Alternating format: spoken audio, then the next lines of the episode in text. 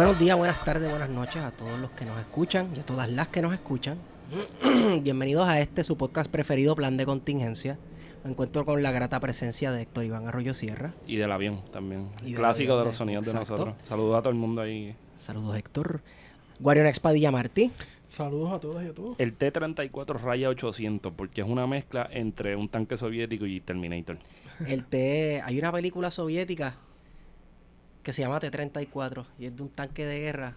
Es como si fuera batalla, luchas de gladiadores, pero entre tanques. Es una cosa bien de T-34 era un tanque soviético que ayudó a liberar Sí. a Europa del fascismo. Un día como hoy, ¿verdad? Sí, que a- antes de, sí, antes de comenzar el podcast, eh, queremos exhortar a todos los que nos escuchan a investigar un poco sobre por qué la celebración de hoy de Victory Day es tan y tan importante en otros lugares del mundo. Estados Unidos sí, ellos, no creo que ellos hagan paradas militares para celebrar el, fi- el fin de la Segunda Guerra Mundial, pero hubo ciertos países que contribuyeron en sangre y en esfuerzo y en sufrimiento, como lo fue Rusia, la. Unión Soviética en ese momento. 26 millones de personas. Exacto, fue el, ba- o sea, fue el bando que más perdió. Un tercio de la población. Exacto. Este, y la realidad es que la victoria soviética, eh, la Segunda Guerra Mundial, fue una obra magistral de, de trabajadores. Fue una obra magistral de ingeniería, porque que se pone a, a buscar. Stalin mandó a construir ciudades desde cero para industrializar regiones. Fue una maravilla. Así que investiguen un poco Victory Day cuando acaban de escuchar este magnífico podcast. Habiendo concluido con esa pequeña nota al calce, Dentro de la presentamos, nota. exacto, nota al calce exception, presentamos a nuestro visitante, a nuestra visita de hoy. Y es el famoso o infame, depien- depende a quién usted le pregunte, Ángel Figueroa Jaramillo, presidente de la UTIER, la Unión de Trabajadores de Industria Eléctrica y Riego. Buenos días, buenas tardes, buenas noches a todos los compañeros. Gracias por la invitación en este podcast. Como le había dicho ahorita, es la primera vez que hago uno y espero y espero, verdad, que, que sea el agrado de todos los radioescuchas.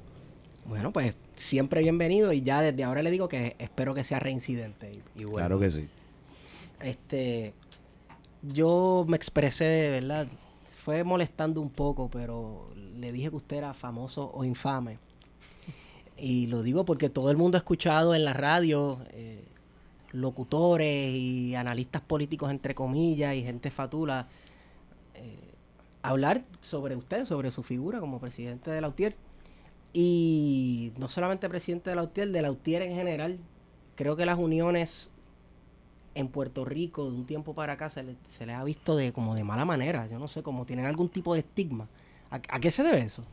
Bueno, no, no podemos olvidar que es una campaña del sistema en contra de los sindicatos que viene de los años 70, los años 80, en las primeras huelgas que se dio en caso de la UTI en el 77 y en el 81 se montó una campaña por el, por el gobierno de ese momento que eh, gobernaba el Carlos Romero Barceló, una campaña muy fuerte. Entre esa campaña se estableció la llamada campaña del conserje que ganaba 70 mil dólares y todavía estamos buscando el conserje para, Funcionó. para que para, para, para coger una plaza a todo el mundo de conserje. Funcionó esa campaña porque conozco personas que al sol de hoy andan diciendo que existe una figura, un legendario barrendero de la UTIER que gana decenas de miles de dólares al mes. Pero yo creo que también, por otro lado, el caso y también eso de que hay cinco abajo y uno arriba mirando. Sí. Y yo siempre he dicho, cuando tú vas a un quirófano, eh, vamos a ver si el que si está todo el mundo con las manos de tu cuerpo haciendo una operación. Ah, Y no hay cinco mirando, hay como ocho mirando. Claro. Pero cada cual tiene un, un rol importante porque es vida y acá también lo mismo. Y en ese sentido, eh, pero también yo diría que María destapó mucha falsedad de lo que ganamos nosotros cuando vinieron todas esas brigadas que- eh, triplicando, cuantuplicando el salario nuestro, este, viendo la gente viendo el trabajo que se hacían. Eh, Obviamente no, estoy generalizando porque hubieron brigadas que hicieron un buen trabajo y fueron muy solidarios con Puerto Rico, especialmente esas brigadas que ya pertenecían a sindicatos en los Estados Unidos. Este, y creo que también rompió ese paradigma de que el salario de nosotros era muy alto y se dieron cuenta que dentro de la industria eléctrica era un salario de los más bajos, por cierto, es, es el más bajo dentro de la industria eléctrica en la nación norteamericana y Puerto Rico. Wow. y que todavía hoy el- el- se, se están resolviendo algunos de esos problemas de esas brigadas estadounidenses que vinieron a ayudar, entre comillas, y que todavía hoy los trabajadores de la autoridad tienen que estar resolviendo por el mal trabajo que se hizo. Definitivamente, muchas veces, y eso es parte de la campaña sistemática de demonización, como nosotros la bautizamos, en contra de la empresa pública, ¿verdad? Yo creo que el país o los que opinan en contra de la autoridad, reconociendo que la autoridad hay que transformarla, hay que reconociendo que la gobernanza de la autoridad hay que cambiarla, pero también estableciendo que el llamado monopolio, como tanto resalta, es un monopolio del pueblo de Puerto Rico. O sea, no es un monopolio ni mío, ni es del pueblo y por lo tanto, de la misma forma que usted, que el país puede quejarse, puede hacer todos los señalamientos contra la, la autoridad como, como un bien del pueblo de Puerto Rico, imagínense si fuera privado. Yo traigo el ejemplo que cuánto de nosotros sabe el pre- cómo se llama el presidente de la Telefónica de Puerto Rico. Yo no sé. o de AT&T de Puerto Rico. Nosotros participamos al menos en cogerlo, en escogerlo, debo decir. ¿Cuánto nos paramos frente a hacer un piquete de frente de, de estas compañías privadas? No. Ellos vienen, deciden su infraestructura, deciden su gobernanza, su modelo de negocio y esto es lo que hay. Sí. Y sin embargo, en la autoridad como modelo público tenemos la facultad de que se puede cuestionar, se puede criticar, con- o sea, es válido o no válido, pero podemos hacerlo, lo que no hacemos muchas veces con empresas privadas en Puerto Rico. ¿Qué rol ha jugado la UTIEL dentro de la Autoridad de Energía Eléctrica como sindicato? Mira, nosotros, la UTIEL nace en 1942. El primer intento de sindicalizarse en ese eléctrico fue en 1937 en Ponce. Eh, para ese momento la industria eléctrica en Puerto Rico era privada y estaba en compañía una en Ponce, una en San Juan y una en Mayagüez.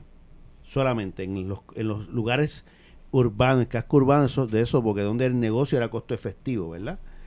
Este, y 1937 se intenta el, el primer eh, movimiento por organizarse los trabajadores en Ponce, se cae porque los patronos atropellaron directamente gente, lo que dicen que eh, eh, agredieron físicamente, despidieron, amenazaron de muerte y desvaneció el, el, el esfuerzo y no fue hasta 1942 en la empresa privada de San Juan que se crea la UTIE. No era la UTIER, la UTIE, sin la R. Y en ese primer convenio se reconoce dos cosas. Primero, el derecho a que no se le falte la dignidad al ser humano, al trabajador. Y segundo, el que se cree un plan de, pensiones para los trabajadores. En el segundo año, en el segundo convenio, que fue el año siguiente, porque ese se firmó por un año, y lo estaba ahora viendo, y parte de nuestro reconocimiento a las madres, se incorpora en el primer convenio de Puerto Rico el derecho a la madre obrera Wow. con seis semanas antes del parto y seis semanas después, ahora es cuatro y cuatro. 1943. Bastante y- al día. Y de ahí en adelante, y cabe señalar un dato histórico, cuando Tocqueville mueve el modelo público bajo la administración de Roosevelt, ¿verdad? Y Sí. esos son datos históricos. Nacionaliza la Autoridad de Energía Eléctrica bajo la Autoridad de Fuentes Fluviales. El sindicato en, el mo- en, prim- en primera instancia se opuso. ¿Por qué?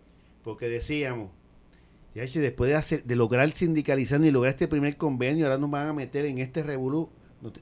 Y logramos entenderlo y se extiende el convenio colectivo de nosotros a toda la industria eléctrica que ya estaba empezando para la Autoridad de Fuentes Fluviales en 1942, el 30 de septiembre de 1942. O sea que para los fines, cuando se nacionalizó la industria eléctrica en Puerto Rico, la UTIEL pasó a ser el sindicato, el principal sindicato de la industria eléctrica. Eso es así. Y representaban hasta los guardias de seguridad, este, todas las industrias eléctricas. Eso, ahora mismo hay cinco uniones, en ese momento no había solamente un sindicato, la UTIER. Después se añade cuando se, se nacionaliza la energía, y yo digo, lo repito, se nacionaliza. No estamos hablando de ningún país, Puerto Rico, y fue un gobernador estadounidense Eso es así. nacionaliza la, la energía y la nacionaliza bajo el principio para poder llevarle luz a cada rincón del país porque el modelo privado no le llevaba luz al, a- a- al pueblo. Este se añade la R de riego porque entonces la autoridad de fuentes fluviales, que era la el modelo público en aquel momento, su principal eh, modelo de producción de energía era agua a través de los sistemas de, de garite de los lagos Sí. y a su vez esa agua terminaba en las fincas por riego. Como los canales de Isabela, por Esa- ejemplo. Isabela. Exacto. Eso, entonces ahí se añade Lautier. Todo eso uno lo aprende en el transcurso porque yo recuerdo, Lautier es uno de los pocos sindicatos, por no decir el primero que cre- que escribe su historia en un libro. La autora es la compañía Perla Franco. Y cuando empezamos a revisar el escrito, le decía a Perla que hay un error, la dice Utier, Utier sin la R. Y dice, no, es que así se llamaba. No es hasta 1943 o 44 que se añade la R a, la- a nuestro, ¿verdad? a nuestro sindicato. Ok.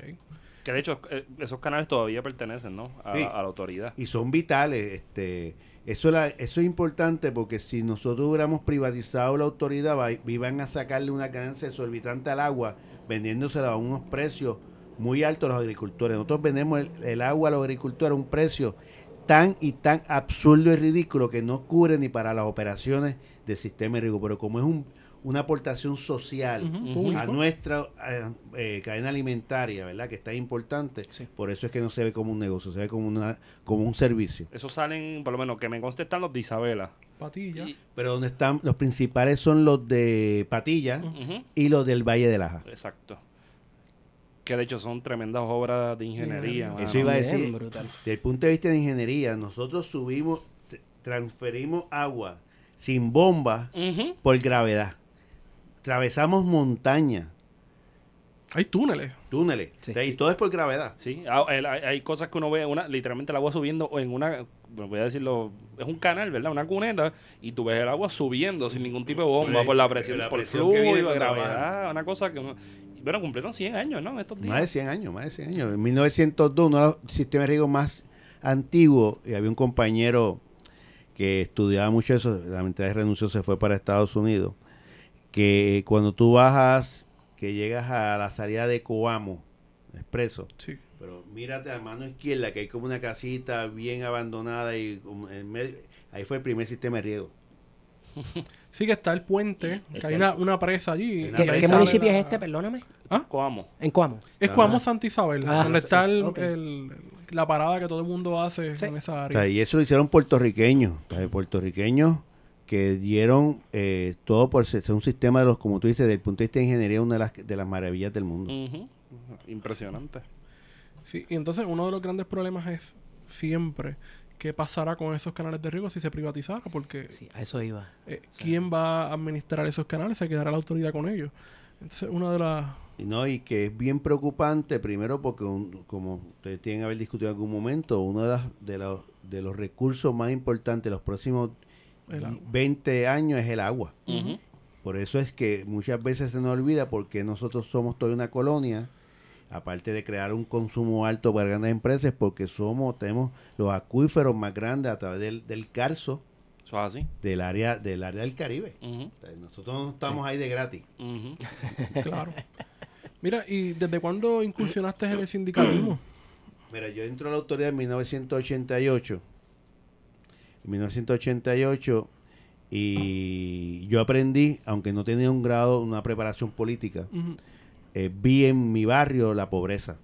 Yo soy nacido y creado en Villa Palmera y vi la pobreza. Yo tuve la ventaja que viví un- en una clase media, porque mi papá era empleado de la autoridad y podíamos una mejor calidad de vida. Pero cuando yo bajo a mi barrio a vivir más tiempo en mi juventud, vi la pobreza, ¿verdad? Y eso me marcó. Segundo, cuando empecé a trabajar en la empresa privada guiando remolcadores, trailer, vi cómo eh, abusaban del trabajador. O sea, eso del que tú eres sumiso, que tú que no quieres problemas, eso no quita que el patrón no abuse de ti. Y ahí empecé la autoridad. Hasta 1990, en ese debate, sin ningún grado de responsabilidad, nada más defendiendo a los compañeros, leía, me llaman y me nombran, yo estaba en la planta de palo seco por los, por los PA, por los, Ajá. Me llaman para una reunión y me nom- y llego allí, eres delegado. Yo, pero ¿cómo que soy delegado? ¿Y qué es eso? Y ahí incursioné desde el 90, siendo empleado temporero como representante y delegado del sindicato. Y en el 94, cuando carreó las elecciones del grupo de nosotros, el que creó Luis Lausel en 1977, que le llaman el grupo, el, el- grupo de trabajo, es el, este, to- en todo sindicato hay unas tendencias siempre. Ujú. Este me reclutan en el 94 cuando Carlos Reyes Dávila gana la presidencia en el comité de quejas y agravio y de ahí en adelante eh, he vivido literalmente en las cuatro paredes del edificio de la UTIER en la calle Serra, ocupando todos los puestos. Sindicato, me, tengo que reconocer, y Garra de Celé me preparó en muchas áreas, educación popular, este, estuve en muchos seminarios en diferentes países del mundo, incluyendo en Cuba, en, este, y me preparó ya más, más conscientemente la necesidad de, de, la representación sindical y no es hasta el 2000 que ocupo ya el primer puesto electivo como secretario de Educación y Propaganda, que equivaldría en aquel momento a ser lo que hoy vicepresidente. Y ahí yo creo que ya desde a partir del 2009 ocupo la presidencia. O sea que su, su educación política vino dentro de las mismas estructuras de la Unión. La Unión se, se encarga de, de, dar educación política a sus trabajadores. Claro. Eh, se ha perdido un poco, tengo que reconocerlo, no se ha retomado con la misma agresividad que yo tuve en aquel momento.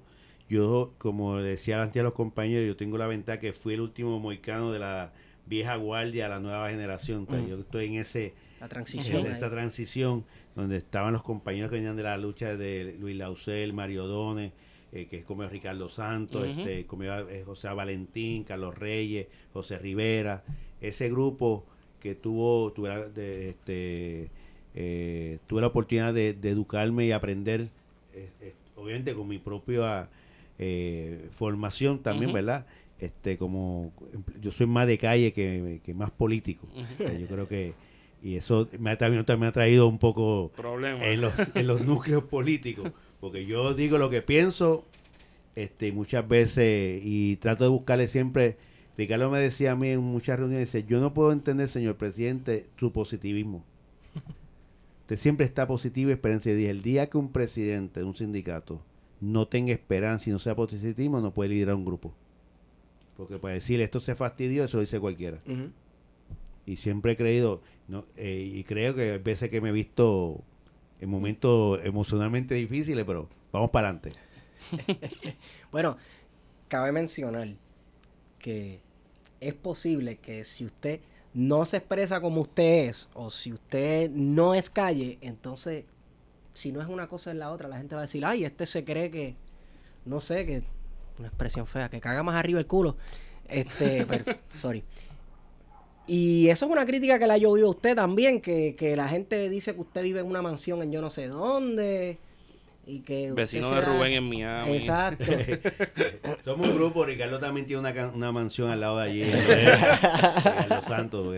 Mira, yo camino, ahora es que tengo un carrito nuevo, después de que le metí 280 mil a un Honda, y ya el que tengo tiene 100 mil. este Y obviamente, pues, yo camino en las calles como cualquier ciudadano, mucha gente me ha preguntado, me ha parado y me dice, ¿usted anda solo? yo, sí, ando solo. ¿Por qué? bueno, pero usted no tiene seguridad, ¿pero para qué?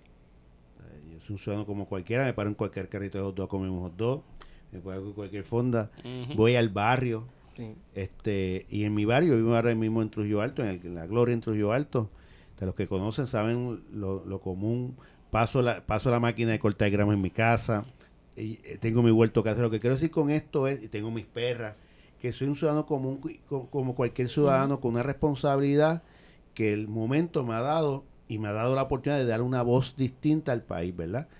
El que uno saque los medios de comunicación tan a menudo no significa que uno tenga un salario de 200 mil dólares. Lo que es que uno lleva un mensaje al país. Este eh, en el caso de los reglamentos del sindicato establece que el presidente y su directiva no puede ganar más de lo que gana como empleado de la autoridad. por lo tanto, el que tú seas presidente del sindicato no te da un salario exorbitante o especial. Tú ganas igual que, como si fuera empleado de la autoridad. La única diferencia es que no cobras tiempo extra aunque lo trabajes. Wow. es tu salario básico. Y, y en ese sentido, pues en un momento dado se está tratando de revisar eso también porque también desincentiva a que la gente llegue, pero también por otro lado le da un grado, si tú quieres llegar, es porque hay un compromiso. porque, quieres. Pero yo creo también por otro lado hay que empezar a analizar esas cosas dentro del sindicato porque en estos momentos puede haber muchas tentaciones que puedan eh, complementar eh, la falta de un ingreso a lo mejor bajo la responsabilidad que puede tener dentro del UTIR. Y teniendo en cuenta que el cargo de presidente conlleva estar 24 horas y sobre todo un sindicato que está activo en la principal empresa pública que tiene un montón de empleados que pasan situaciones a diario, en cualquier momento del día. Me decía una compañera, y, y algunas veces sonamos un poco egocentristas en el sindicato, que ser presidente de la UTI no es cualquier cosa. Y cuando me lo dijo cuando llegué en el 2009, que uno, ¿verdad? Un honor ser presidente del sindicato, no lo había internalizado hasta que el tiempo va pasando y la responsabilidad va ca- recayendo donde ti. Donde la gente en la calle, por un lado, en las redes sociales puede haber mucha, puede haber algunas personas que hagan unas críticas, pero cuando tú te paras en la calle a hablar con la gente es totalmente distinto. O sea, tuve mucho apoyo, especialmente he notado de esa edad de 40 para arriba y de 25 a 20. Mira qué ironía. Ese lazo entre 25 y 40, esos 15 años, no se identifica mucho con la discusión pública, de dicho público. Este, pero de, de 40 para arriba sí, y de eh, y como entre 20 y 25 sí. Este, y, y te tengo que decir que, que en la calle es distinto. Mucho apoyo, echa para adelante, no te quites. Este, y eso le da mucha energía a uno para seguir en estos momentos tan difíciles, porque créelo, que los mismos compañeros que fueron, han sido expresidentes de la Unión me han dicho que no se ha vivido un momento tan difícil, tan crítico como el que estamos, una empresa en quiebra, una ley de promesa con una junta de control fiscal ahí imponiendo medidas, ya nosotros no estamos en la negociación tradicional de, re- de, de, de luchar con el patrono para que no me quite, ahora viene el gobierno central y te aprueba una ley para quitártelo todo. Viene una la- lucha por la supervivencia. ¿sabes? Y el momento es distinto, por lo tanto las estrategias son distintas. Nadie pensaba que la UTIER iba a estar en el escenario dentro de un con- del con- congresional o en el cabildeo en Estados Unidos para hacer por, la, con- por las ideas que muchas veces el liderato ha tenido de O punto el de vista precedente legal que están llevando a cabo con el licenciado Manueli. Emanueli, pero hemos tenido porque muchas veces la condición colonial que tenemos no, no, no nos permite escogerle el terreno de juego. Sí. Eso es así. Right. ¿Cuál es, ¿Cuál es el reto que enfrenta la Unión ahora mismo? El más grande, el reto más grande. Mira, yo creo que el, el reto más grande que enfrenta la Unión es el mismo que enfrenta el país. O sea, Nosotros no podemos verlos aparte, es el mismo que enfrenta el país. Es una sobrevivencia ante un sistema colonial que está diciendo el país, te voy a quitar todo lo que tú tienes para pagarle a los acreedores. Y, ese, y eso se está reflejando en todos los niveles sociales del país. Eh, en un grado más, más a, de a corto plazo, de más inmediatez, como son los trabajadores y los pensionados, pero el país lo va a empezar a experimentar este condiciones. Yo fui de las pocas voces, o la UTIER fue de las pocas voces, para no personalizar, que cuando se habló de la Junta de Control Fiscal, le dijimos al país que eso era eso iba a crear un desastre. Y, es- y fuimos los más criticados. Sí. Sí. Sí. Los más criticados. Yo creo que el mejor ejemplo de nosotros, de nuestras expresiones públicas, ha sido el tiempo. El Definitivo. tiempo es el que va a decidir si lo que tú estás diciendo es algo caprichoso o de mentira o se valida. Y creo que hasta ahora salido una serie de todo, ha encuestas. salido, todo se ha validado. Ha salido una serie de encuestas entre las cuales está el nivel de aprobación del público en general de la Junta de Control Fiscal y, y los números son abismales. O sea, la gente se dio cuenta que la Junta de Control Fiscal venía era meterle la cuchara a su plato, al plato de la gente. Sí. No, también había, había una idea de que esta gente venía, bueno, la- cuando las primeras encuestas, esta gente viene a meter preso a los políticos. No, esta gente viene aquí a cortar cabeza y a meter preso a los políticos y hay gente que, que le gusta eso y sueña y fantasea con que aquí venga alguien de afuera y haga justicia y etcétera. Mire, Todavía vive gente celebrando que Sí. la Junta de Control Fiscal va a utilizar 10 municipios como plan piloto para exigirle plan de plan fiscal. Sí. Y hay gente celebrando porque piensa que eso va a significar que se va a acabar el- Sí. la mala administración de los Saqueo municipios. lo Y al contrario, eso no significa nada porque lo- en el gobierno central no ha redundado en una mejoría, al contrario, No. ha seguido el saqueo de, de, La de botarata de parte chavo, de- sí. definitivamente. Todas las medidas de austeridad, de austeridad que se implementaron de la ley 66 del 2014 en adelante, en nada ha conllevado a mejorar la condición social ni económica del país. Todo lo contrario, en la medida que se sigue implementando e imponiendo más medidas de austeridad, más se va el abismo en la economía del país y los desarrollos sociales del país. Este, cuando nosotros nos opusimos, le dijimos, este era mi dicho, el dicho de un pueblo, no es lo mismo llamar al diablo que verlo venir. Ujú. Yo decía, no es lo mismo llamar al diablo que verlo venir. Y decíamos también a la matrícula, yo sé, cuando yo le hablo a ustedes en contra de la Junta de Control Fiscal, ustedes reflejan lo mismo que refleja el país. Ustedes están diciendo que estoy loco, que esa gente viene a resolver esto. Y hoy se dieron cuenta que el liderato de la Unión nunca le falló. Entonces le dijo la verdad y mira lo que estamos viviendo hoy. Ujú. Sí, que no han tenido otra opción. No, me imagino que los han este, calificado, como dicen por ahí, de profetas del desastre. Ah, profetas del desastre, ustedes son parte de la gente que siempre le dice que no a todo, no, todo, todo, todo. Entonces, lo peor de lo que pueden acusar a uno en la política de este país es de inmovilismo. Eso es lo peor. Y a las personas que se expresaron contra la Junta de Control Fiscal, a todos los han acusado de inmovilismo. Bueno, yo Hoy día la cosa es distinta, Sí. obviamente. Yo estoy esperando lo opuesto, que es cuando Gustavo Vélez vaya a los medios y diga no voy a volver a hablar. Porque él fue el que dijo no y defendió Y lo todo. está haciendo todavía. Que la Junta, si la Junta no trae tal X, Y, tal cosa, yo me voy a quitar de los medios. Hace como dos porque meses- estoy consciente de que la Junta viene a acabar Sí. con la política, la vieja política. Y de momento tú te das cuenta que ha sido todo lo contrario. Y el tipo sigue ahí. Y lo llaman. Lo peor es que lo llaman. Y le siguen publicando unas loqueras en, en los medios este, periodísticos de este país que, Sí. que, que- que son hachos. Pero eso, eso, eso es para que tenga clic, porque tú sabes. Sí, clickbait. ¿Cierto? Pero mira, en estos procesos, la Unión también ha entrado, incursionado en la, pro- la protesta con la propuesta. Ujú. O sea, y hemos empezado a mover desde el 2010, nosotros con contra la lucha del gasoducto del norte, presentamos, y eso está en nuestras ponencias, eh, la transición hacia energía renovable. En aquel momento que creíamos, y así lo hemos dicho, en la gasificación del sur, propusimos el gas- cómo se gasificaba y cuántos ahorros conllevaba y cómo invertir la infraestructura de energía renovable, 2010. Ahora no creemos el gas natural porque no hemos orientado, no hemos visto que hay tecnología para movernos hacia la energía renovable. Eh, acabamos de, en un grupo multisectorial, la propuesta Queremos Sol. O sea, hemos, hemos aprendido la protesta, la protesta con la propuesta. Y, y los personas que inclusive de la más radical derecha han reconocido el respeto que le tiene el sindicato. Y cuando nos ven de frente, son una cosa, aunque después de traer un micrófono digan cosas, pero cuando nos ven... de- y, y no nos invitan por eso mismo muchas veces para poder, para no contradecir y romperle tu- todo su La imagen. esquema mediático. Sí, el discurso, el discurso. Eh, después de la llegada de la Junta de Control Fiscal, ha estado debatiéndose en la autoridad el asunto del pago de su deuda. Y ha, se ha manifestado de poner en, en sindicatura a la autoridad. Y ha habido un debate interno, ¿no? En cuánto de esa deuda se va a pagar y cómo se va a pagar. Mira, en Puerto Rico, a la raíz de la llegada de Promesa, hubieron tres entidades que se acogieron a lo que llama el título 3. Uno fue el gobierno central, eh, este, la Autoridad de Energía Eléctrica y la Autoridad de Edificios Públicos. En, ese, en esa área, la Autoridad de Energía Eléctrica tiene una deuda que se duplicó desde el 2002 al 2000 2009 al 2012 de 4.500 millones que se debía a casi 9.000 millones. A su vez, eh, el consumo eléctrico fue disminuyendo dramáticamente, lo que conllevó que no daba los ingresos para poder cumplir con los acreedores. Y ahí que desde 2014, primero en un acuerdo con los, con los bonistas y después en el 2017, a raíz de, promesa de la erradicación de quiebra, la autoridad dejó de, de pagar a los bonistas. Vamos a ir paso por paso, porque de 2009 a 2012 está la administración de Fortunio. Eso es así. y se comienza el proceso de la llamada Vía Verde eh, para construir un gasoducto desde el sur hasta el área norte de Puerto Rico.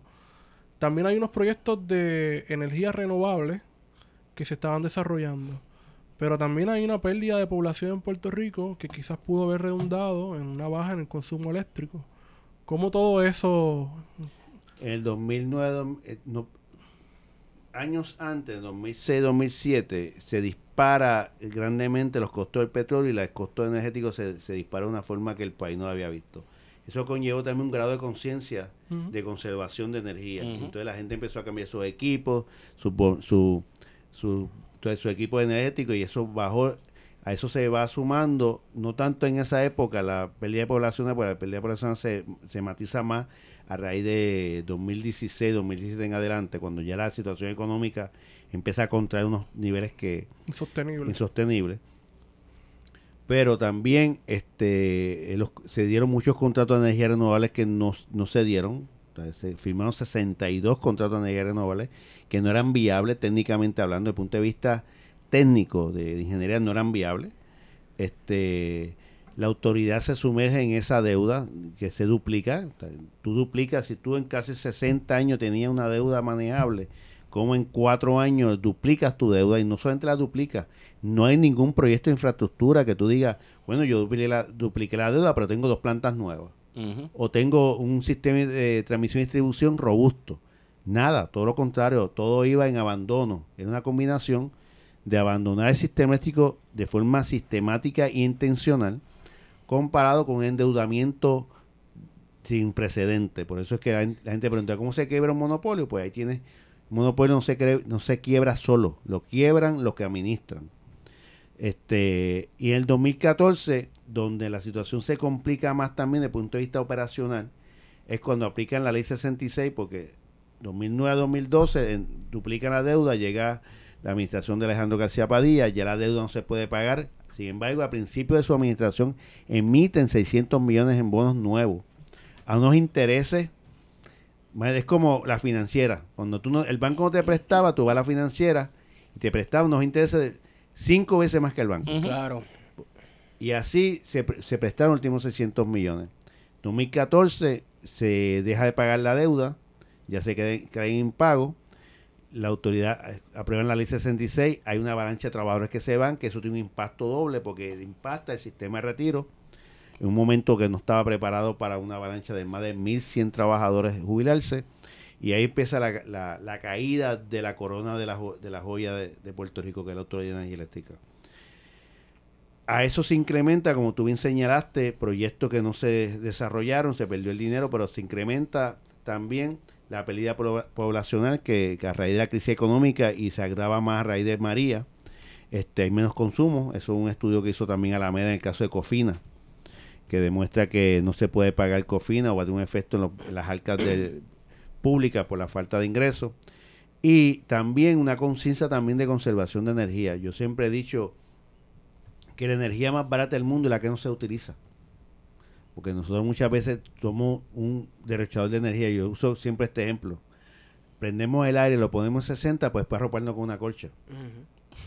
Esa es la, esta- esa es la muestra más grande de cómo tú derrochas energía. Y, y una infraestructura bien compleja. Son una isla. Puerto Rico yo creo que está entre los primeros países del mundo que más millas, más cables Por milla y poste tiene por milla cuadrada. Tenemos 36 mil millas de cables aéreos soterrados eh, de transmisión y distribución en un, pa- en un país de, ci- de, eh, de- de 100 por 35. Con una topografía como la nuestra, de montañas, cordilleras. Este, y eso también hace más complejo una isla eh, que el salitre también eh, deteriora más rápido el, el- los equipos. Tropical, que también el agua, la humedad es enemiga número uno de la electricidad. Ujú. O sea, estamos hablando de unos sistemas eléctricos bastante complejos de operar y costoso. Entonces, no, es, no se le habla claro al país. Entonces, hay que hablarle claro al país. El sistema cuesta tanto operarlo. Este, tenemos medidas que puede economizar energía, tenemos que mover esa energía renovable. Y esas políticas están ausentes y estamos donde estamos ahora mismo por esa situación. Una deuda que no se quiere auditar. O sea, si se audita, yo te aseguro que no solamente se reduce dramáticamente, sino va a haber mucha gente presa. Ujú. Y esa es la razón principal por la cual no se audita. Yo recuerdo en la huelga de nosotros en el 2012, eh, vino, los, vino gente del BGF, del Banco Gubernamental de Fomento, a decirnos que no había chavo para negociar. Y yo tenía siete prospectos de bono, que son prospectos de bono, lo que tú sometes a los bonistas para demostrar que tú tienes capacidad financiera para poder coger prestado. Y yo decía, bueno, aquí alguien está mintiendo. Estos siete prospectos, tú me dices a mí que no he echado para, para los trabajadores, pero aquí hay siete prospectos de bono, nos dice que hay más de 700 millones en sobrante en cada prospecto de bono. O ustedes nos mintieron a nosotros ahora o le mintieron a los bonistas. Yo creo que la historia demostró que le mintieron a los bonistas. Pero sin embargo, no hay nadie procesado por ese incumplimiento en un mercado que está altamente regulado. Y por eso yo creo que los siete, eh, ¿cómo se llama? Jinetes del apocalipsis, hay tres de ellos que están ahí, yo creo que con toda la intención de evitar que eso suceda, que son Carlos García, este González y, y, y Garrión Tercero, que aunque no fue parte del BGF, pero estuvo en el mercado financiero del país. Que tienen inmunidad para no ser procesados ni investigados. Eso es lo más, eso es lo más descarado, ¿verdad? Y lo más impune de un sistema que llaman democrático y de ley y orden. Digo, llaman entre comillas, lo pongo, este, cómo le dan inmunidad a los que fueron partícipes activos de un proceso de endeudamiento que hoy no se puede cumplir. Parte de la negociación incluye por lo que se ha hablado, ¿verdad? Un aumento en el costo del kilovatio hora eh, para el consumidor que, compra energía a la autoridad. ¿Qué repercusiones puede tener eso para el público y cuál es la posición de la UTIEL? Mira, yo te, como yo te he dicho, hemos sido, yo siempre trato de analizar esto lo más objetivamente posible y con todo el análisis más profundo. El gobernador decía que aquí no hay aumento porque era que no se pagaba la deuda y ahora siempre comenzó a pagar. Eso es una media verdad, eso es cierto. O sea, la deuda se debe pagar en los últimos cuatro años, cinco años y ahora hay que volver a pagar. Pero lo que no dice al país que él negoció este acuerdo con los bonistas, negoció desde hoy un aumento por los próximos 40 años. Porque ellos hablan de los primeros 10 años. Dice, los primeros 10 años va a haber un ahorro al pago de la deuda de 3 mil millones de dólares. Y, y yo le pregunto, ¿y los próximos 30? Los restantes 30? ¿Por qué no habla?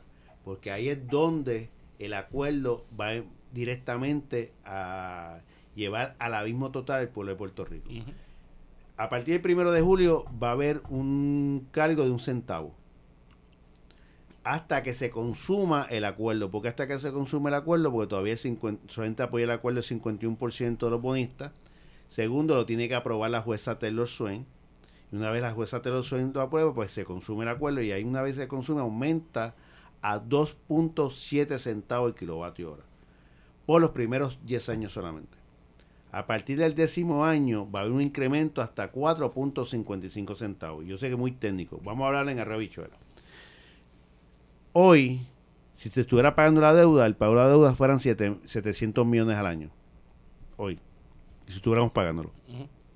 Los primeros 10 años se van a pagar 400 millones, aproximadamente 180. 400. Y eso es partiendo de un estimado de consumo de hoy.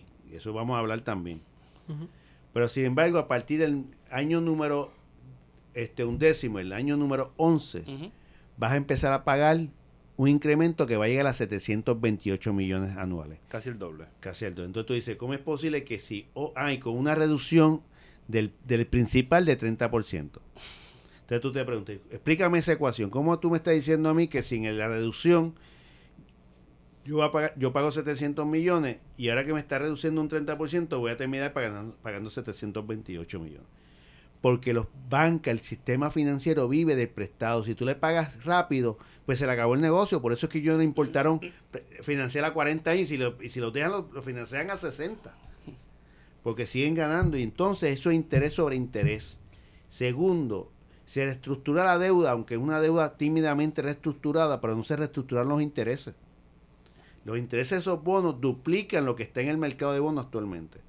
Por eso es que los bonistas, que aunque ellos quisieran todo, no crea que ellos están cediendo, pero el acuerdo es, eh, es tan bueno para ellos que tú terminas pagando el lo que hoy debe casi cuatro veces. Y eso el gobierno no habla. Yo creo que el gobierno nos diga a nosotros, oiga, gobernador, ¿cuánto es el saldo total de este acuerdo? No lo va a decir. ¿Qué va a pasar a partir del décimo año? No lo está hablando. Porque el país va a terminar en esa ecuación matemática muy eh, desfavorecido. Pero ahora vamos a otro análisis. El estudio de Alameda demuestra, inclusive los censos de Estados Unidos sobre los censos poblacionales, dicen que en los próximos 20 años haber una reducción poblacional en Puerto Rico de un millón de habitantes. Ese estudio lo hicieron para Cofina en, en- en el consumo de bienes y servicios. Si tú estás reduciendo un millón de habitantes en el consumo de bienes y servicios, también va a haber un millón de habitantes menos en el consumo eléctrico. Eso es así. Por lo tanto, las proyecciones tuyas hoy de dos chavos para cubrir esa deuda que tú estimas que va a ser de 400 o 500 dólares, millones al año, se va a incumplir por una reducción de consumo, lo que va a conllevar una revisión adicional y te van a aumentar el costo de vida. Por eso estoy diciendo que el, ne- el negocio está acordado de ahora, el aumento de, de costo de energía, debo decir. Y hay otro elemento más que agrava la situación. ¿Qué vamos a hacer con las personas que empiezan a generar su propia electricidad? ¿Le vas a pasar la factura también a ellos? Hoy no hablan de impuesto al sol, porque no es atractivo políticamente, pero cuando tú no cumplas las metas para pagar a los bonistas, ¿Lo vas a pasar allá? lo vas a, vas a pasar. Pues es que estoy diciendo desde hoy, y ustedes esto lo tienen bien grabado, Ujú.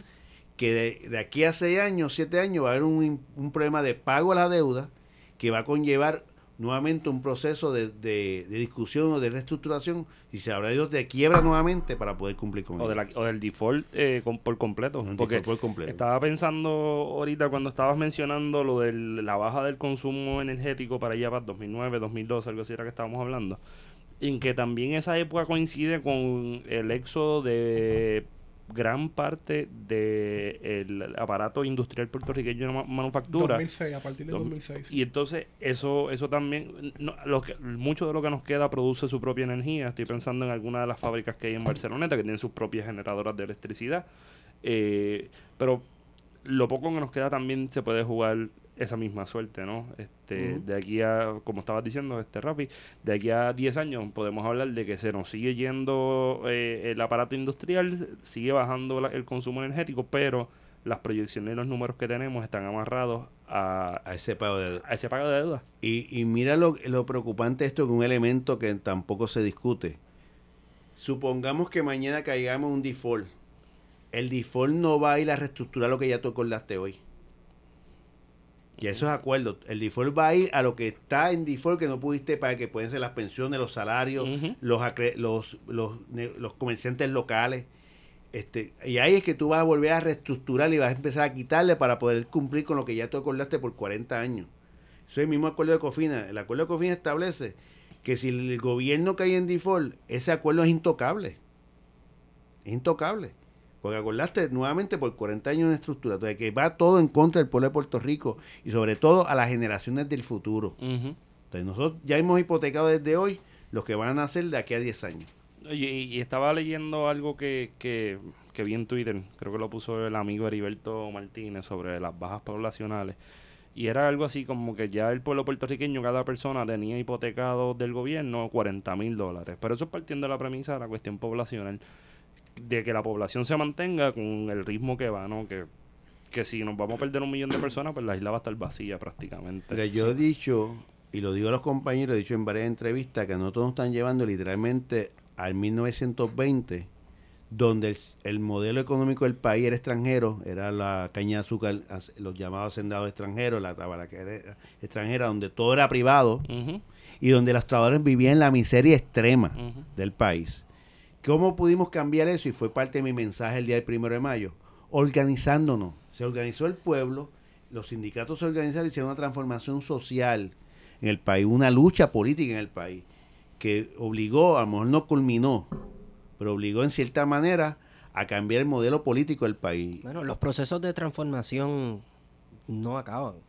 Siempre Sí. están una cosa después de otra. Siempre Y a nosotros nos están llevando literalmente a esa época, con la diferencia que tenemos internet Y tenemos más luz. ujú. pero nos están llevando a un proceso de privatización donde la economía del país está regida por el compañía extranjera, donde nos están comprando todo literalmente. Literalmente, la Unión está en la calle Serra y ahí han comprado más de seis edificios empresarios norteamericanos. Te lo están comprando el país. Entonces, nosotros está en crisis, te- te ofrecen 30 mil pesos y dice, pues cógelo. Nos están comprando el país, nos están comprando las playas, nos están comprando Vieques.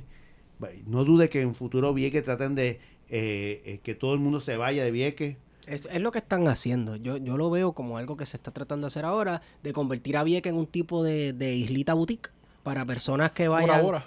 Sí, entonces, y que la población que esté allí eh, viva allí para servir, Sí, para el La servicio. servidumbre. para, exacto, servidumbre. Sí, sí. Eh, Para las trencitas y los monos sí, en los muelles, exacto, como dicen, ¿verdad? Exacto. Eh, y creo que eso es un microcosmos de lo que puede ocurrir a mayor escala en, en el resto de las islas, ¿verdad? De Puerto Rico. Por eso yo creo que es importante que nosotros sembremos este grado de conciencia y que las generaciones que estamos construyendo nosotros.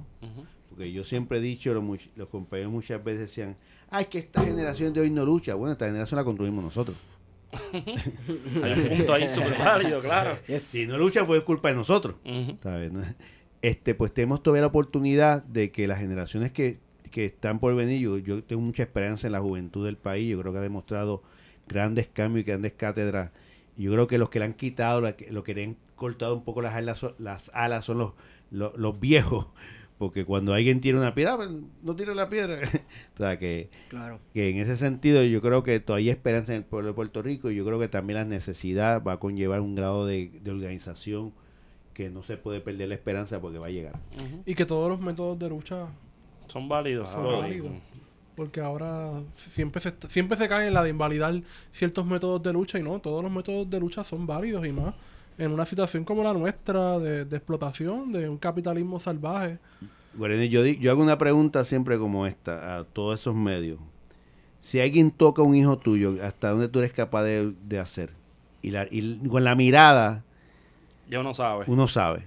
Pues nos están tocando los hijos. Nos lo- están tocando los nietos. Yo tengo dos nietas, tres nietas. Y uno es da cualquier cosa por ellos. Es de eso que se trata. Ujú.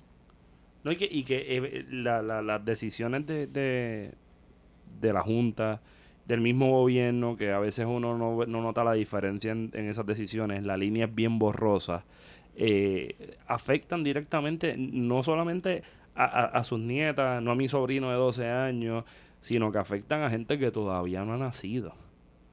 Están empeñando la isla, eh, el desarrollo económico de la isla que está totalmente amarrado a la producción energética, lo están empeñando al garete porque ahora uno se da cuenta de que lo importante para estas élites económicas es el ahora, el cobrar la deuda, pagar a quien se le debe y dejar esto como lo encontraron. Promesa lo dice claramente. Va que muchas veces nosotros la lectura es limitada. Promesa te dice, vamos a hacer las medidas de austeridad. Y la gente lo aplaudió porque empezaron esa campaña que el gobierno gasta mucho, que la corrupción y le Que compraron... los jaramillos de la vida. Sí, le compraron el discurso para volver al mercado de bonos, porque volver al mercado de bonos demuestra que tú estás bien económicamente. Y yo lo voy a definir como, como el barrio lo dicen, es qui- llevarte a la pobreza para que sobre dinero para volver a coger prestado. Eso es lo que dice promesa. Esa es la meta al final. Esa es la meta. Sí, cinco presupuestos balanceados para volver a meternos en la misma Claro, cuestión. te sobra chavo, ahora vuelve a coger prestado, porque el sistema financiero vive de prestado. Sí, Claro. sí, sí. de poder vivir. Mira, otra de las problemáticas dentro del, del proyecto de la Junta de Control Fiscal que se ha estado discutiendo ha sido la posible privatización de la autoridad, que ya se implementó un, un proyecto de ley que da paso a, a, privatiz- a la privatización de la autoridad. ¿Qué, ¿Cuál es la posición de la UTIEL y, y en qué consiste si, si se concretiza la privatización de la autoridad? Nosotros hemos dicho, primero las premisas que usó el gobierno para justificar la privatización post-María, usó la crisis de María. Yo creo que, que esa es la muestra más inhumana que puede ver el país frente a un gobierno que cómo permitió que, que no se reconstruyera un sistema eléctrico de forma eh, rápida y necesaria y, y hubieron muertes. Inclusive yo le dije al Congreso en mi ponencia que como la nación más poderosa del mundo que invade cualquier país, monta una ciudad en cuestión de una semana o dos con hospitales, este, pistas, no pudo traer aquí 50 mil postes en un mes. Ujú. Esto demuestra claramente que ellos no tienen ningún grado de sensibilidad frente a la necesidad humana, sino al recurso económico. Frente a eso, las premisas que utilizaron que va a haber libre competencia ya se acaba de desvanecer porque no hay libre competencia. En una isla es muy difícil entre un sector eléctrico, eh, muchas compañías eléctricas. ¿Qué será el gran beneficio, entre comillas? Entre comillas. Va a haber la competencia, el mercado va a regular, la competencia va a bajar los precios y eso es una isla. No existe una isla en el mundo que haya más de una compañía. Porque es por la, la complejidad de la isla. Sí, porque era como ir a, a, a BK y escoger el combo que tú quieras y esta es la compañía que me va a dar electricidad y, y ya. Pero eso no es lo que decía Batia. Sí, eso es lo que decía Ah, gente como E Batia. inclusive los Estados Unidos, continental, siempre la compañía que esté en tu región va a ser más barata por- porque, porque es su infraestructura. Y le va a cobrar, si tú quieres vender luz a este que yo es mío, pues tienes que pagarme por el peaje que vas a llegar aquí. Y, es, y entre la, y es legal. Segundo, que, que iba a bajar los costos de, de, de, de- electricidad. ya se le cayó el discurso. Sí. Ya no, inclusive todos los estudios que existen eh, evidencian que va a haber más costo de electricidad. ¿Por qué traigo esto? Porque la opinión cuando se dio la noticia por parte del gobernador de que iba a privatizar, el 82% apoyaba la privatización. Sin embargo, hace cinco meses, cuatro meses, el Nuevo Día hizo una encuesta, nosotros lo hicimos nosotros, y solamente el 48% apoyaba la privatización. Eso fue que se le invirtieron los números Está bien. entonces. Lo que demuestra es que el país se fue dando cuenta y cuando nosotros nos preguntaron qué nosotros vamos a hacer, educar, repetir, educar, repetir. Y el país se está dando cuenta que la privatización no va a resolver los problemas, ni va a evitar que el huracán llegue, ni va a levantar los postes en una semana. Podemos decir eh, ahí rapidito que, que la, la- la idea de privatización del gobierno sería más bien la sustitución de quien administra el monopolio de la, de la electricidad en Puerto Rico. Definitivamente, eso es las consecuencias, por más que quieran decir que la ley establece que nadie puede tener en la generación más de tal por ciento, pero el que administra la red, ¿de qué vale que todas las plantas sean privadas, diferentes dueños, y el que administra la red sea uno solo? Para vender la luz tiene que pasar por mis postes, por, mi, por mis cables. Por lo tanto, ¿quién va a decir? La propia ley dice, va a haber un solo operador del sistema de transmisión y distribución que va a estar encargado de negociar con los generadores de electricidad. Entonces yo soy el dueño o el administro toda la red eléctrica y tú tienes una planta, Guarionet, pues yo voy a negociar contigo. Si no llego a acuerdo, te voy a decir, pues no vende electricidad por mi poste. Te va a tener un poder de monopolio y de regateo brutal. Segundo, yo creo también que la enmienda que nosotros incorporamos, que muchas veces dentro de lo bajo empezaron la gente a comentar, y en eso comentan hasta del lado de uno. Ajá. Este, oye, ¿cómo la UTIER metió una enmienda que si mañana privatizan se garantiza el convenio y el sindicato? Primero porque el sindicato representa a trabajadores Ajá. y tenemos que garantizar los derechos de Estado, pero también si tú quieres comprar, tienes que comprarlo con el paquete completo. Claro. Y yo creo que ese paquete completo muchos no lo querían. Por eso es que la Junta cada vez está legislando para que para que tengamos derechos de miseria, para que sea más fácil de vender lo que quieren vender. Y eso ha creado que yo en esta última semana la Junta notificó a la jueza Taylor Swain que la privatización se iba a postergar para el segundo trimestre del 2020. Y eso nos llamó la atención. Eso estaba planchado para septiembre. Ahí eso todo el mundo decía que eso estaba ya planchado, que teníamos tres compañías. Ahora la Junta acaba de notificar para el 2020. Entonces no estaba tan planchado.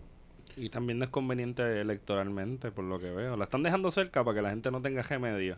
La tenemos cerca, pero tam- eso, eso es una- algo que todavía estamos tratando de descifrar, porque está tan cerca. Pero también, por otro lado, el, el que la gente empiece a promover el que mover la energía renovable, ningún privatizador le agrada te- adquirir un, mer- un mercado donde la gente, el país se está moviendo esa energía no- renovable, entonces ¿qué van a vender? Ujú. Sí que no, el mercado no sería tan viable para cualquier empresa A eso se le suma el millón de habitantes menos. Claro. A eso se le suma el- que aumenta el costo también. Si tú me impones un impuesto para pagar el bonista, yo voy a pagar más luces todavía. Ujú.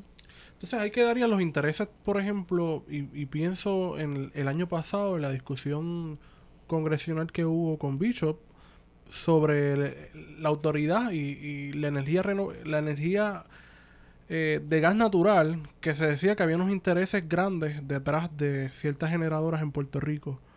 Bishop representa, tú entras a la oficina de Bishop y huele a gas natural. Huele a los pollos necos. Este, imagínate que ellos quieren crear un hub en Puerto Rico de gas natural. Y cuando estuvimos en la vista congresional, fue muy diplomático, pero tú sabes la línea, diciendo que no era posible llegar a 100% de energía renovable en el 2050. O sea, No está favoreciendo el gas natural, pero está diciendo que no es posible eh, llegar al 2050 con energía renovable, pero por el gas te ayuda. Claro. Y el fracking, que por cierto, el estado que representa, donde más fracking se hace, casualmente, no sé si es que Coincidencia. coincidencia, claro. coincidencia, Ajá. es lo que quieren vender para Puerto Rico. ¿Qué estado es él? Yo no recuerdo. cuál Utah o Alaska. Utah. No, no, este... No, es- no, no es Alaska. Es, es otra Eso se busca ahorita. Para mí que era Utah. Utah. Imagínate. Utah. Sí. Un hijo de Utah. O sea, que estamos hablando de que hay muchos intereses económicos corriendo y que hay mucha oferta, poca demanda y quieren crear una demanda con Puerto Rico para entonces una vez se cree la demanda, ¿qué va a pasar con la oferta? Va a aumentar los precios. Por eso es que es muy peligroso eso de hoy, que el gas está natural está a 3 dólares el millón de BTU, que eso está bien barato, que eso se...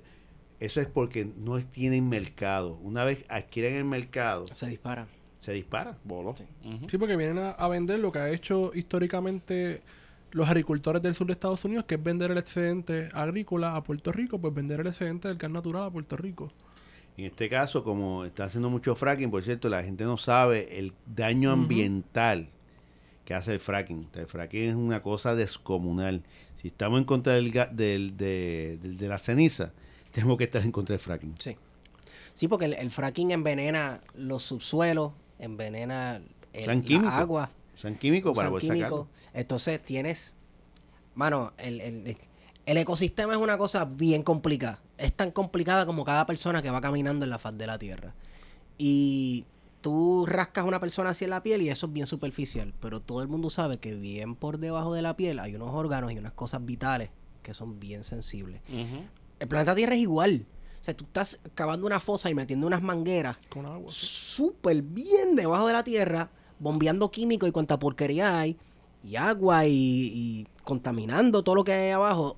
La realidad es que a largo plazo todavía no se sabe 100% qué efecto eso tenga. Se sabe que es negativo, incluso se sospecha, y hay gente que tiene miedo de que eso cause hasta terremotos.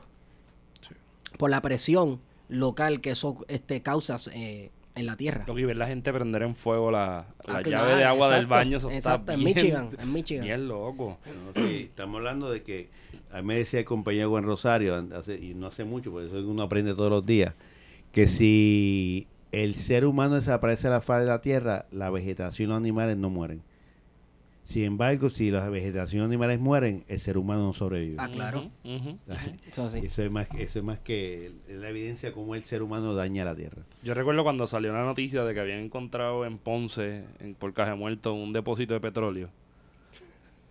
Yo dije, bueno, llegó la estadidad, porque, porque ahí sí, yo te voy a decir algo, ahí Invaden sí a la Mallita, estadidad, es- invaden a Mallita. a Mallita li- le- Sí. de la flota allí le completa, ponen, la marina. Le, reconocen otro alcalde. Exacto, obligado. Pero aparentemente no es costo efectivo, ¿verdad? La cantidad de petróleo es, es ínfima, no es costo efectivo. Yo creo que lo, último que leí era que se podía sacar gas natural de ahí, pero eso lo reclamó rápido Wildlife Gringo, ya te saben cómo funciona Eso es eso. agua internacional, Eh, En ya, una colonia tú no tienes que invadir, ya eso es tuyo. Así que, pero, pero me puso a pensar en eso porque yo decía, coño, ¿te imaginas que tú te encontraras, por ejemplo, eh, petróleo en la laguna Tortuguero?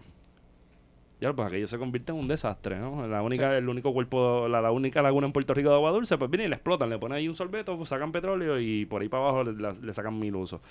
Eh, me perdí un momento lo que iba a decir después de eso. Bueno, Cógela ya. explotar, explotar, poniendo ese caso ficticio, pero es claro, tú y yo que vivimos alrededor de la laguna de Tortuguero, vivimos cerca. Ujú. Eso impacta la vida de cuántas decenas de miles de personas. Porque yo, hay gente que depende Sí, sí, sí. de la laguna de Tortuguero. Sí, los otros días cuando me dijiste eso lo pensé, pasé por la laguna y me di cuenta de que sí, de que hay una vida. que depende, hay que- una que vida. uno no la- de los cuerpos de agua hay una vida. Uno no completa. la nota mucho porque está demasiado cerca a la costa. Y también pero- porque en pero- muchos casos son comunidades mal- eh, marginadas. Sí, y estoy pensando también en la, en la biodiversidad que hay ahí. El, Exacto. los- el pato chorizo, el, el guabairo. que Yo le hablo a la gente que existe un, un pájaro que se echa en el piso y que tiene bigotes como un gato y que ataca. Y me dicen, eso es imposible. Y yo, dale, tírate para acá abajo. Ay, no sé, no sé nido. Tira los huevos en el eh, piso los deja loco. ahí. Sí, una cosa bien loca. Este, mira, eh, ¿Cuál es, ¿Cuál es la propuesta o la contrapropuesta del sindicato a las intenciones de privatizar la autoridad? Mira, la autoridad tiene que transformar primero el modelo de gobernanza. El problema de la autoridad es cómo el partidismo entra a, a utilizar el- la industria de un pueblo para beneficiarse el, el partido. El modelo de gobernanza de que es un modelo más democrático, escogido por el país. Este, hay en Estados Unidos hay más de 2.000 modelos públicos exitosos y de gobernanza exitoso. Uno es Austin, un- una industria municipal, por cierto, la más barata en Estados Unidos, municipal. Pero, pero, ¿y qué pasó con el cuento este de que no? Porque tú los privatizas y los echas a todos a competir el uno contra el otro y ya tú verás que salen los más baratos. Ey, por eso, es- es- eso, eso se desvaneció totalmente en el camino. No, porque eso es lo que yo escucho en la radio todos los días. segundo, la autoridad tiene que comenzar a transformar su modelo de negocio. Entonces, por un lado, cualquiera dirá que es una locura que el sindicato esté promoviendo la energía renovable, que eso le quita trabajo. Lo que pasa es que nosotros estamos viendo esto como un, un problema de país, o sea, no, no de solamente los trabajadores. Y Nosotros estamos conscientes que, por un lado, podemos perder un grado de trabajo en esa transición, pero por otro lado, podemos transformarnos a, a incorporarnos a otro tipo de trabajo como es la energía renovable, como la autoridad tiene la infraestructura más grande de fibra óptica de todo Puerto Rico. Y eso nadie está hablando. Apúntalo por ahí. La están vendiendo como en 200 millones calladito. Y el que compre eso va a comprar la mina más grande del país. Sí. Eh, Del país del Caribe del también. Caribe, del Caribe. Eso es un- eso es un, un- Y que hay- se creó con una función, ¿no? Claro. Y, la- y se ha quedado por debajo de la mesa. Lo, la boico- los mismos que boicotearon la autoridad defendieron la telecomunicación que estaba en contra de que Prepanet entrara al mercado. No, eso, eso es irónico, eso es más contradictorio. Porque Los le- que creen en el libre mercado le prohíben al Estado competir en el llamado libre mercado. Sí, sí, de los mismos que dicen que, que defienden los precios de la gasolina, pero no quieren que Costco ponga una, una, una bomba de gasolina. Ni Sí, porque no Walmart. está en igualdad de No, no, condiciones. o sea, Pero entonces, eh, eso es lo primero. Segundo, nosotros creemos en la- que hay que empezar a construir este comunidades solares. O sea, yo creo que las comunidades se tienen que apoderar y no es, y mira la diferencia, para que estar bien, bien claritito. No es que venga una empresa norteamericana llamada fundación, porque ahora se llaman fundaciones Clinton, fundaciones, eh, a venir a poner una comunidad el dinero para entonces secuestrarlo. Es que la comunidad desarrolle sus propias necesidades con sus propias y que sea manejada Que salga del interior de, la, comunidad. ¿verdad? Eso no significa que no, que no reciban alguna ayuda de algún, pero que sea la comunidad. Y en esa transición nosotros nos vemos parte de esa transición como trabajadores. Este, Porque también están los trabajadores en esas comunidades. No se exime que haya un trabajador en cualquier lado de la isla. Y como yo digo, la, que yo sepa todavía, que yo sepa, ustedes que están más tenidos que yo, avísenme, la energía todavía no está por wifi, necesitamos poste y cable. Por lo tanto, nuestros compañeros van a estar en ese, en ese manejo de esa infraestructura todavía. Este, y, y un modelo público mucho más fuerte, mucho más fuerte para poder permitir esa transición. Las cosas cambian. Cuando nosotros empezamos en 1930 se generaba con agua. Después la demanda subió y tuvimos que generar, y el modelo económico que se creó, industrializado con plantas bien grandes de petróleo. Ahora vimos todo el daño ambiental que hace el petróleo, que hace el, el- el- la ceniza, y tenemos que volver a buscar mecanismos de, de generación, pero sobre todo una- un grado de conciencia de consumo. De nada vale nosotros mantener el mismo consumo y con energía renovable, porque entonces vamos a estar llenando todos los espacios de paneles y después vamos a tener problemas de la disposición de los paneles, de las baterías. O sea, que, que hay que hacer un balance en este proceso. Sí, pues se genera, se soluciona una cosa y se va a generar otro problema. Y, y- y en eso, la propuesta Queremos Sol, los que quieran verla, está en queremosolpr.com.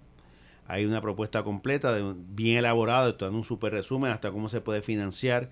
Usamos obvi- obviamente eh, eh, ideas dentro del modelo colonial, porque yo siempre he dicho, nadie se puede avergonzar de las ayudas que llegan aquí, porque más se han robado de este país. Claro. O sea, yo digo, yo digo no son ayudas, es ínfima la parte que nos están devolviendo que se están llevando. Sí. Por lo tanto, también aprobamos con un modelo fondos federales para poder hacer esa transición. Y yo creo que el país se tiene que empezar a mirar realmente y seriamente hacia la energía renovable del futuro. Así que el sindicato se, se ve central en todo este proceso de, de transformación, ¿no? De transición. Eh, y en el caso que se diera paso a una privatización, ¿cuál, cuál, asumiría, cuál sería el rol que asumiría el, el sindicato?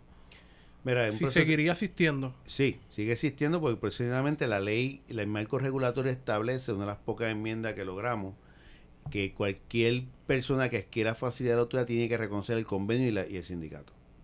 Entonces, eso está ya establecido. Yo creo, este, y cuidado que la Junta trató de, de- de eliminarlo.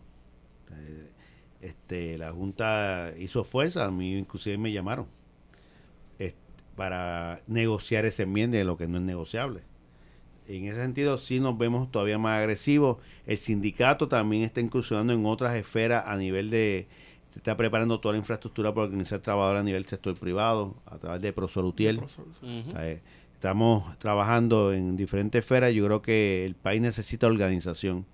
Por eso te- traes el ejemplo de 1920, cómo estábamos en la miseria sin zapatos. Y cómo pudimos salir de ahí organizando, luchando.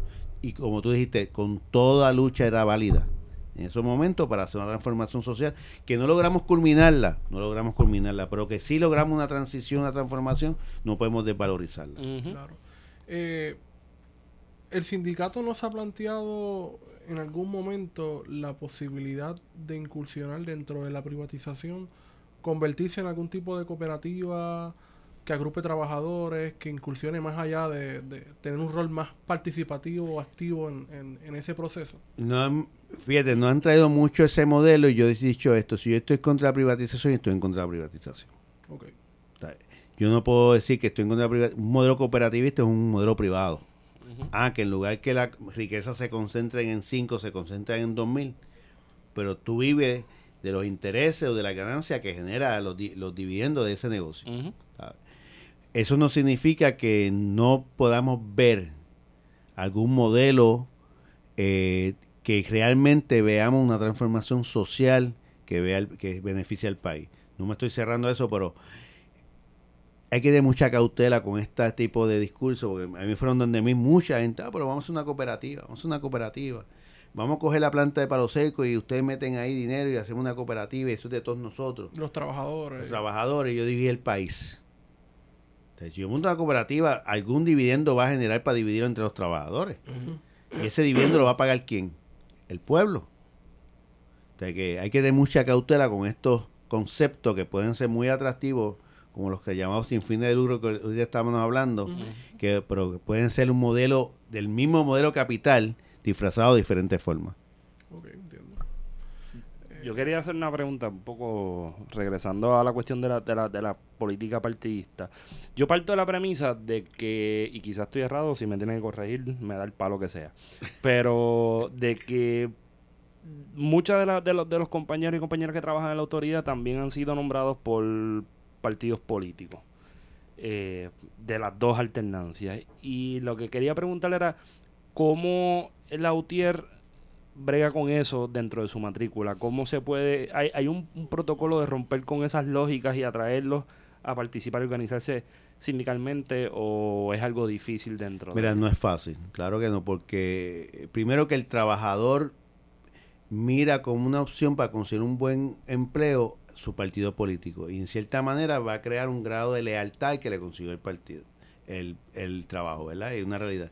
Y en otras ocasiones muchas veces el trabajador son muy, son trabajadores que han sido muy activistas, muy centrados en el partidismo político, que eso son mucho más difíciles.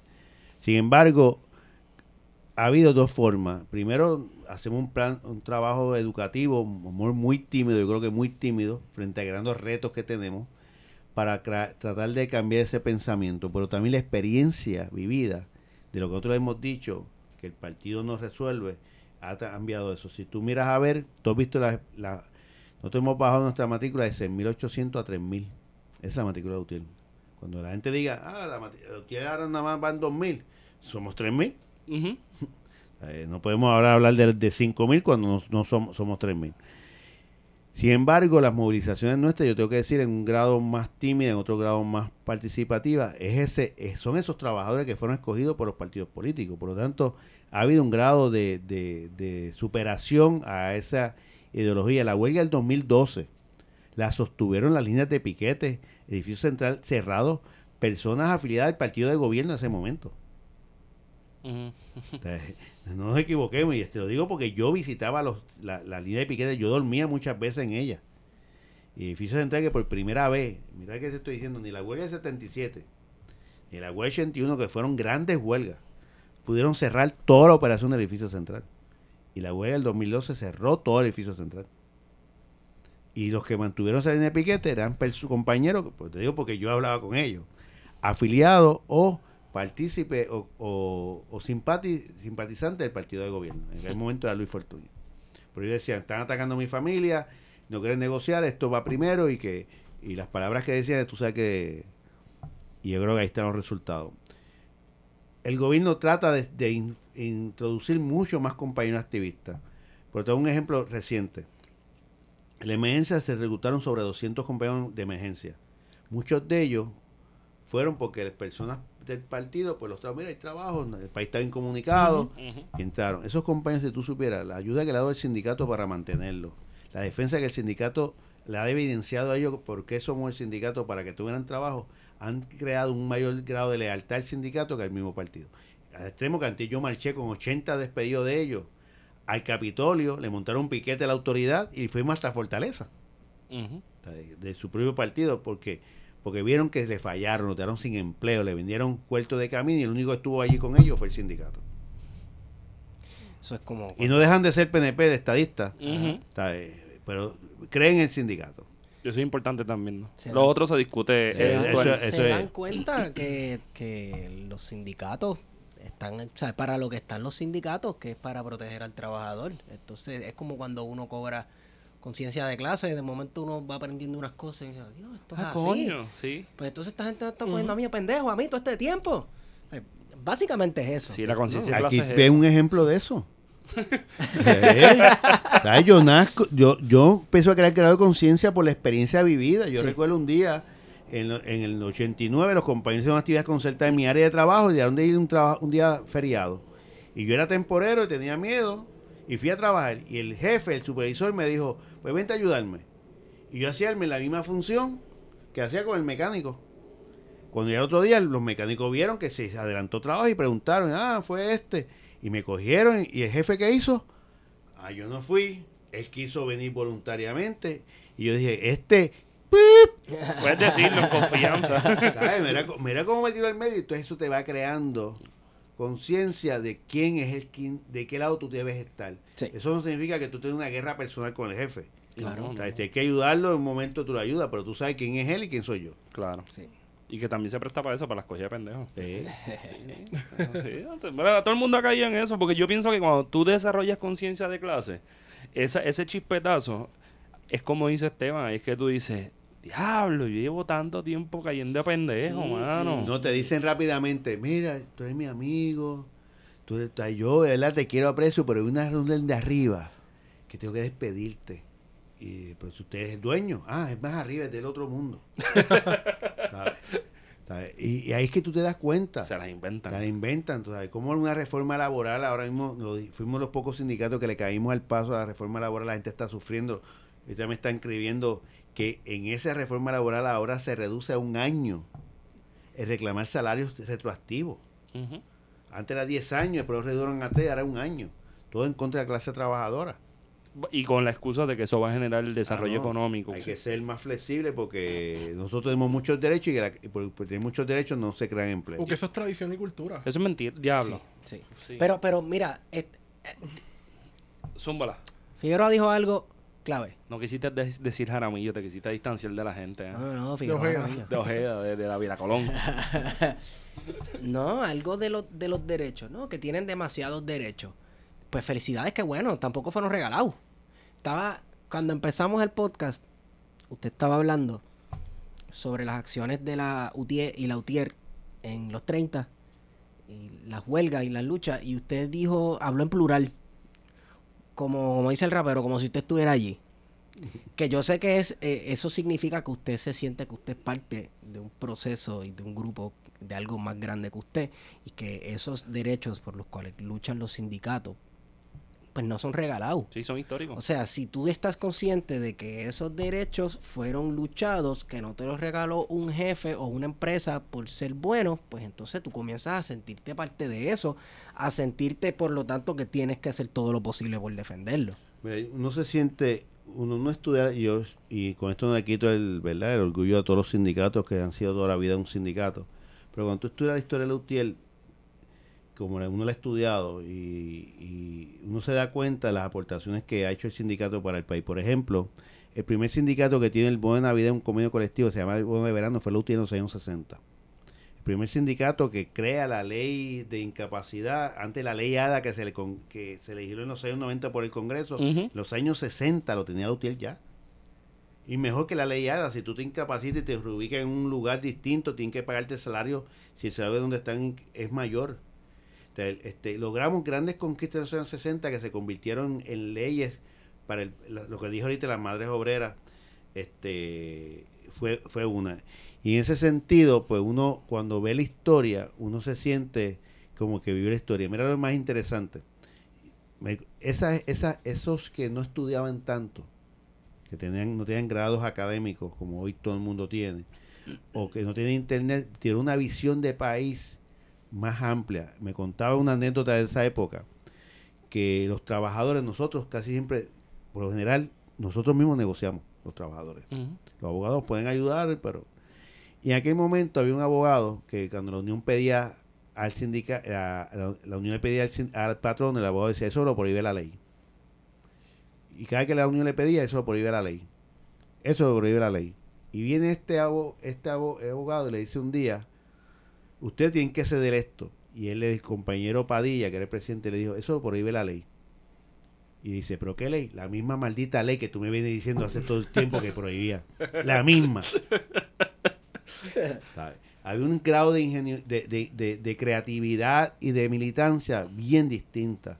¿sabes? Y, y la época de oro de la UTIER fue en los años 60. En los años 60 que hicieron conquistas que fueron base para montones de convenios en el país. Y eso qué bueno. Sea, nos sentimos orgullosos.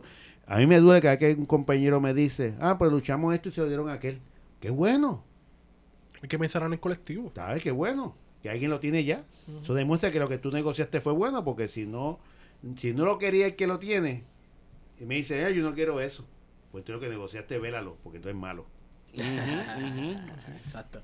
Pero también pensando, pensando en esa, que, que es bueno también tener conciencia de esa, de esas luchas obreras, porque cuando uno ve ese, fi- ese principio del siglo XX, eh, las luchas de la Federación Libre de Trabajadores, este, Que son la- los que empiezan el primero de mayo a celebrarlo en Ex- Puerto Rico. exacto, eh, que de hecho la UTIER también Lautier estuvo fue- con la Federación. y Lautier, muy interesante, estuvo en la FLC. Yo se desafilia de la FLC en los años 60 Mira. y se crea el, primer sindicato independiente. Y de ahí para acá ha sido un sindicato Sí, independiente. sí. Eh, pero que, que, que en Puerto Rico eh, la, la mala vista que se le da a los sindicatos, yo creo que no es por otra cosa que es que no se conoce las luchas obreras de Puerto Rico. Porque pensar en eso basta con leer la llamarada y pensar Sí. cómo, cómo en las negociaciones colectivas te decían, pues mano, la caña si tú la prendes en fuego tienes tres días para poder exprimirla porque si no se amarga y se daña. Prenden en fuego el cañaveral y bregamos a ver si, tienes, si tú quieres negociar. Esas cosas, esas formas de, de, de lucha, como bien Wario dijo, todo, dentro de la lucha todo tipo de, de, de acción que tú tengas sí. vale. Eh, hizo, sin lugar a dudas, sentó el espacio para que existan eh, proyectos como Lutiel y que se siguieran transformando. sindicatos. Exacto, y que se siguieran transformando y que el país también viera cierta importancia en eso. Donde nosotros nos quedamos cajos, yo creo como país, como clase de trabajador y como sindicato, es ese paradigma que como los sindicatos no se tienen que meter en los partidos políticos. Pues sin embargo, los partidos políticos se meten en los sindicatos pidiendo el voto de los trabajadores. Sí. O sea, Ujú. es, es ahí creo que nosotros, y, y, y inclusive este servidor en un momento dado lo decía, ah, pero el, el partido político es partido político, pero yo creo que ya los sindicatos tienen que ver como opción el apoderamiento de, de- de la política del país. Sí. O sea, el mecanismo a lo mejor no lo sabemos, a lo mejor nos ponemos de acuerdo. Este, el Partido Trabajador a lo mejor no estuvo mucha gente de acuerdo y me decía Luis Lausel, decía en una entrevista después que retomó, retornó de un montón de tiempo ausente en el 2009, yo pensando como presidente, un, un analista del país le preguntó que cuál era el mayor reto de, de liderato de la UTIEL. Y él le dijo el mismo reto que tenemos en el 77. ¿Y cuál es? Que los trabajadores cogen a los, poli- a los partidos patronales para que gobiernen, pues después pedirle al sindicato que lo defiendan de lo que ellos escogieron. Y se repite. Y se repite, no es real, súper real. Entonces, los, los los partidos patronales llegan al gobierno por el voto de la Sí. mayoría. ¿Y cuáles son la mayoría? Los trabajadores y trabajadoras. Entonces después cuando le dan cuatro palos, llaman al sindicato para que los defienda y que los cogieron. Pero ese es nuestro rol y lo vamos a seguir haciendo. O sea, hasta que el trabajador cree la conciencia de que esas, de que esos que está escogiendo no son los que representan los intereses de los trabajadores. Así es. El primero de mayo, 2019. Creo que nos dio una experiencia muy interesante. Yo esto lo voy a compartir con ustedes, no lo he compartido todavía. Lo dije, pero no en forma colectiva. Yo creo que, que tenemos que, primero, yo creo que fue, tiene un grado de, hay que reconocer que fue exitoso desde el punto de vista que a pesar de todo hubo, hubieron movilizaciones. Ujú. Este, hubieron miles de trabajadores y trabajadores en, el- en la calle, que no pudimos alcanzar lo que habíamos alcanzado en 2017 y 2018, hay que reconocerlo, que no fue la misma cantidad, porque decir lo contrario es engañarse a uno mismo. Segundo, creo que también caímos, eh, cometimos errores en esta, en esta primero de mayo. Y yo sé que esto va a conllevar que gente, mira dónde usted fue a hablar por allá. Este, pero así somos nosotros, por eso decimos los que creemos con mucho, mu- con mucho respeto. Creo Oye, que pero hay que cometimos, ser autocrítico y hay que reconocer si hubo errores. hay que creo que cometimos el error, caímos en la trampa de la discusión pública de por dónde íbamos a caminar, que tú no me, me- me limitas a mí, yo camino por donde me da gana, porque es un derecho democrático, y se nos olvidó lo más importante, convocar a la gente, motivar a la gente. Caímos en la trampa de que si yo voy a empezar a pelear contigo, voy a caminar por allá, el que esté escuchando y dice, diablo, ahí vuelve un revolú. Porque este va a querer caminar por donde la policía no quiere, vamos un reburú. Lo que tenemos que llegar con la gente y caminábamos por donde nosotros queríamos con la gente. Pero yo creo que eso fue. Y lo segundo, creo también que los temas que traímos con más ahínco eran temas que sí movían a los sectores internos de nuestras matrículas, pero no necesariamente el ciudadano de a pie se ve identificado con esos temas. Entonces, yo, por ejemplo, yo creo que un tema que nosotros pudimos haber traído más fuertemente, no significa que no lo hayamos tocado, yo estoy consciente que yo los toqué, pero a lo mejor no le di, los toqué como dicen de ahí, de, refi- de refilo es el tema de la imposición de un aumento a, a la energía. ¿Quién lo va a imponer? Esa Junta de Control Fiscal. Pues vamos para allí para evitar que esa Junta o demostrarle a esa Junta que ese aumento que tú acordaste con los bonistas, nosotros no lo queremos. Darte un ejemplo. Lo segundo, este, cómo los padres se pueden mover con los cierres de las escuelas. ¿Quién lo está cerrando las escuelas? Yo sé que los compañeros maestros lo dicen, pero en el discurso público tú tienes que enfatizarlo de una tal manera que la gente se siente identificada. Este, creo que nos tiene que enseñar de aprendizaje y sobre todo va a haber otros primeros de mayo. Este primero de 2019 aprendimos algo y el próximo, el de 2020, pues esperamos mover lo que no movimos ahora y vamos para adelante. Importante. Así es. Yo creo que con esta podemos ir cerrando. Le agradecemos por estar aquí con nosotros. Sacar de su tiempo Claro, ese viaje a Caracas. Exacto. Sí, sí. De ese viaje a Caracas hasta largo, no sé si vino de La Habana. Sí. Este, Vino de La Habana. lo, lo acusan, le dicen que usted Ah, no, para acusar siempre hay tiempo. se pongan las pilas y se pongan a trabajar. eh. Mucho que hacer. Gracias, Figueroa Jaramillo, por estar con nosotros. Ángel Figueroa Jaramillo, presidente de la UTIER. Gracias a ustedes por la oportunidad y siempre aquí vamos a ser como es que digan reincidentes. Sí, Sí, reincidente. Ese, ese es el virus Emanuel y se le pega, se le pega a par de gente venir para acá. Es buen abogado, ¿sabes? Sí, no, Sí, sí, tremendo tipo. Tremendo tipo. Y, y Yo, yo lo, fotógrafo y todo. yo lo conocí por ahí, pero es buen abogado. por ahí, por ahí. bueno, Feto, ¿dónde te consigo? Arroba PHETO en Twitter. Guario. Güero Candanga. ¿Y a usted? Jaramillo Utiel, arroba Jaramillo Utiel en Twitter. No lo trolee, por favor. No le diga que cómo está su casa en tal mansión, en, en- en- en el valle de yo no sé dónde, en Caracas o algo así. Sí, sí. Bueno. Ni, ni que el teléfono es de Texas, que se llama. Texas, son, sí, esos son los de Cuba. anyway, ahí me consiguen por Estigón por Twitter. Gracias nuevamente y hemos ido con Oye, ustedes. antes de irnos, Ah, antes de irnos, y, Sí. y- y que si la matrícula de Lotier oye esto en algún momento, gracias por haberle metido bien cabrón en ese tiempo post-mariano, que Uf, todavía ah, estamos claro. bregándolo. eternas las gracias. Sí, las gracias son, que sí. son- Tengo un tío, tengo un tío que, que trabaja en la Autoridad de Energía Eléctrica y es miembro de Lutier. Y un abracito, tío Richard. Bueno, ahora sí, Ahora hemos ido sí. con ustedes. Plan de contingencia.